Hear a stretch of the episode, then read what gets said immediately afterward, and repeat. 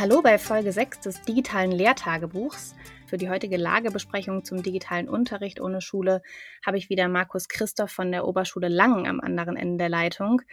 Hallo Markus und schön, dass du dir trotz Ferien in Niedersachsen auch heute nochmal die Zeit für uns nimmst. Ja, hallo Theresa, selbstverständlich. Wir sprechen heute über ein komplexes, ein bisschen übergeordnetes Thema.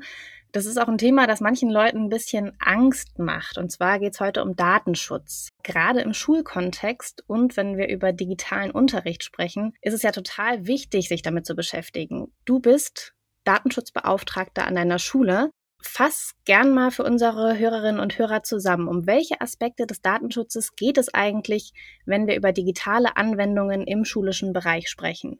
Ja, also Datenverarbeitung ist ja nach der Datenschutzgrundverordnung ähm, eigentlich ganz, ganz, ganz viel.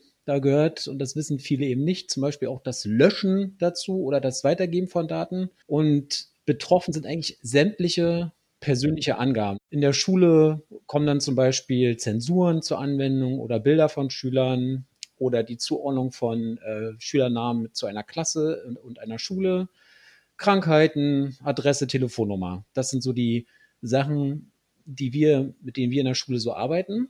Und ähm, es geht eigentlich mal darum, die Schüler vor vielen Sachen zu schützen. Ähm, da geht zum Beispiel, ähm, was viele nicht so wissen, ist, dass es oft auch um Schutz vor Werbung geht. Dann geht es ganz viel auch um Schutz vor Zweckentfremdung von Daten.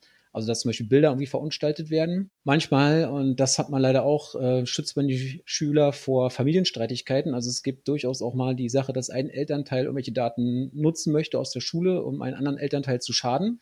Dann geht es auch um den Schutz vor Bloßstellung, also bei schlechten Zensuren zum Beispiel, dass sie da nicht irgendwie ähm, blöd dastehen oder als Streber dastehen, wenn sie nur einzeln schreiben. Dann geht es auch ganz viel natürlich um Sensibilisierung und äh, Hilfe bei der Veröffentlichung eigener Daten. Also zum Beispiel geht es da vor allem um Bilder oder eigene Infos auf den Social Media.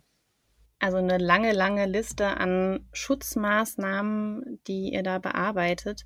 Inwiefern habt ihr denn im Zuge eurer digitalen Schulentwicklung datenschutzrechtliche Absicherungen getroffen? Also zum Beispiel auch in Rücksprache mit den Eltern, die du jetzt gerade schon erwähnt hast. Dafür gibt es entweder eine gesetzliche Grundlage, so dass wir das äh, eben verarbeiten müssen, oder aber, wenn es die nicht gibt, dann muss es ein Einverständnis der Eltern geben. Grundlagen sind zum Beispiel, oder rechtliche Grundlagen sind zum Beispiel die Erhebung von Adressen. Na, dass wir wissen, wo die wohnen, die Schüler. Wir müssen Notfallnummern erheben. Äh, wir müssen wissen, was für Erkrankungen Kinder zum Beispiel haben, was für Medikamente sie nehmen. Oder was wir auch erheben müssen, sind so Nachteile beim Lernen, wie zum Beispiel LRS oder ob sie Autismus haben oder einen anderen Förderschwerpunkt. Das sind rechtliche Grundlagen. Dann gibt es ganz viele Sachen, die man in der Schule macht, die sind eben nicht rechtlich abgesichert oder geht es mit Einverständnis der Eltern, wie zum Beispiel alles, was mit Fotos zu tun hat.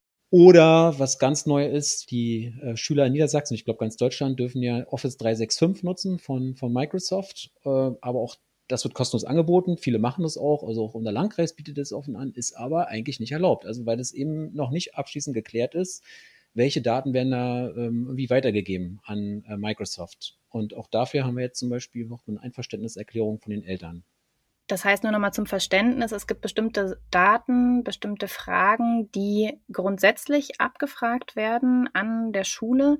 Und dann gibt es aber auch nochmal bestimmte Fälle, wie beispielsweise das Aufnehmen von Fotos, wo dann gezielt nochmal eine Rücksprache mit den Eltern gesucht wird und ein gezieltes Einverständnis eingeholt wird. Ja, ganz genau. Und äh, also bei Fotos zum Beispiel ist, ist ja so der, der Hauptfall, da, ähm, das wissen auch manche ja nicht, da müssen sowohl beide Elternteile zustimmen, also auch wenn sie getrennt sind, beide Elternteile müssen zustimmen und ab 14 Jahre auch der, das Kind. Und nur wenn alle drei zugestimmt haben, dann darf man das machen. Ich stelle mir das jetzt ganz schön komplex vor. Wir reden ja in diesem Podcast auch über digitalen Unterricht. Muss man dann wirklich für jede Anwendung, jedes Tool, wo es darum geht, einen Namen einzutragen oder eine E-Mail-Adresse zu hinterlegen, dieses Einverständnis der Eltern einholen? Oder kann man da vielleicht mit einer Vorlage schon ein bisschen vorsorgen? Was wäre da eigentlich so der korrekte Weg? Ja, also korrekt ist es äh, nur, wenn für jeden Zweck ein eigenes, ein eigenes Einverständnis eingeholt wird. Das heißt, wenn ich jetzt zum Beispiel mir das Einverständnis einhole, ich darf Schülernamen und äh, in Verbindung mit unserer Schule weitergeben, dann muss ich genau sagen, an welche Institution und zu welchem Zweck. das wäre zum Beispiel jetzt der Bereich, wo wir uns, wo wir uns gerade befinden, was ganz, ganz schwierig ist. Ähm, man kann nicht so ein grundsätzliches Einverständnis darf man nicht einfordern. Das ist also juristisch nicht erlaubt. Ist natürlich im Moment alles irgendwie schwierig und nicht so richtig machbar. Deswegen sage ich mal ganz gern, dass die Schulen viel in so einem Grauzonenbereich aufhalten.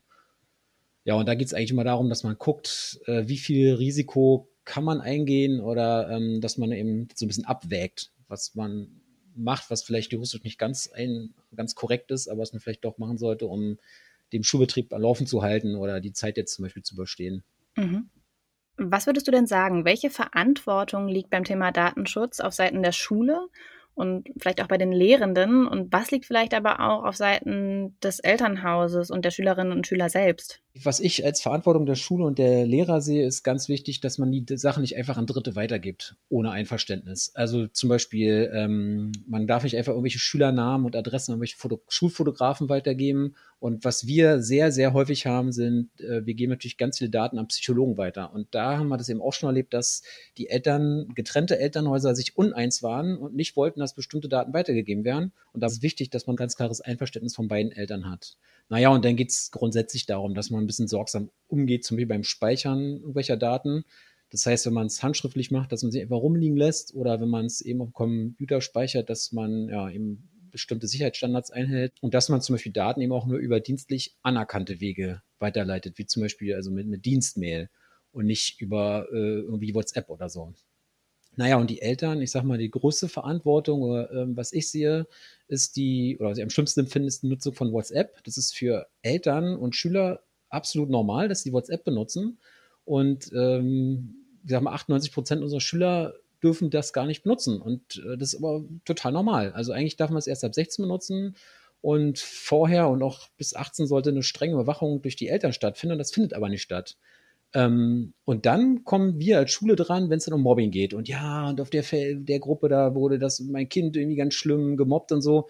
Und da, da würde ich immer sagen, ja, ist ihr Problem, nicht unser. Sie dürfen das gar nicht benutzen. Aber naja, so leicht kann man sich ja leider immer nicht rausziehen als Lehrer, weil sich das ja doch immer auf das Schulleben auswirkt. Darum sage ich, da sind die Eltern total in der Verantwortung und machen das nicht nicht richtig. Ich glaube, ganz, ganz viele wichtige Aspekte waren jetzt hier drin. Also, dass es auf jeden Fall eine geteilte Verantwortung ist beim Thema Datenschutz.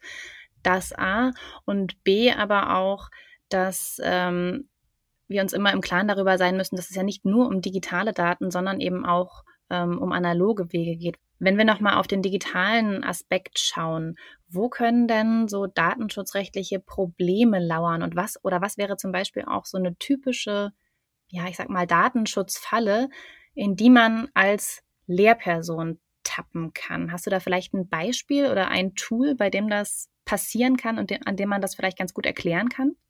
Naja, also was ganz äh, große Fall ist, glaube ich, was viele immer noch machen, ist, dass man Fotos mal schnell aufnimmt, ohne dass man eine Genehmigung hat. Dass man die Fotos mit einem Smartphone aufnimmt, was man auch nicht darf, weil nicht geklärt ist, was das Smartphone und welche Cloud äh, das Smartphone die Fotos hochlädt. Was für Schülerdaten gibt man auf Online-Plattformen an. Ähm, also am besten ist ja immer, dass man irgendwie verschlüsselt irgendwas angibt, ohne da klare Namen zu benutzen und eine Schulzuordnung zu treffen. Ja, ja, und dann ist auch so ein, eine Falle, dass die Schülernoten laut ausgesprochen werden. Also man, viele Lehrer denken, die machen das richtig, indem sie fragen, darf ich die Note laut ansagen? Der Schüler sagt ja und dann sagt man die Note an und das ist eben nicht erlaubt, weil der Schüler kann erst einschätzen, ob die Note laut angesagt werden darf, wenn er die schon kennt. Sonst kann er das ja gar nicht einschätzen, ob die dort gesagt werden darf. Bei so vielen Sachen, die man nicht darf, was kann man denn dann machen? Also wie kann man denn trotzdem digitalen Unterricht beispielsweise machen? Was digital angeht, äh, ist die Antwort eigentlich ganz eindeutig, man darf gar nichts. Ich stöber manchmal ein bisschen rum beim Datenschutzbeauftragten für das Land Niedersachsen und da ist selbst die Nutzung von Windows ist ja nicht letztlich geklärt, ob man es überhaupt darf. Trotz nutzen alle Windows. Also von daher kann man ganz klar sagen, juristisch ist eigentlich gar nichts erlaubt im digitalen Bereich. So, das ist natürlich, also kann überhaupt nicht mitarbeiten. Von daher befindet man sich eigentlich immer in irgendwelchen Grauzonen.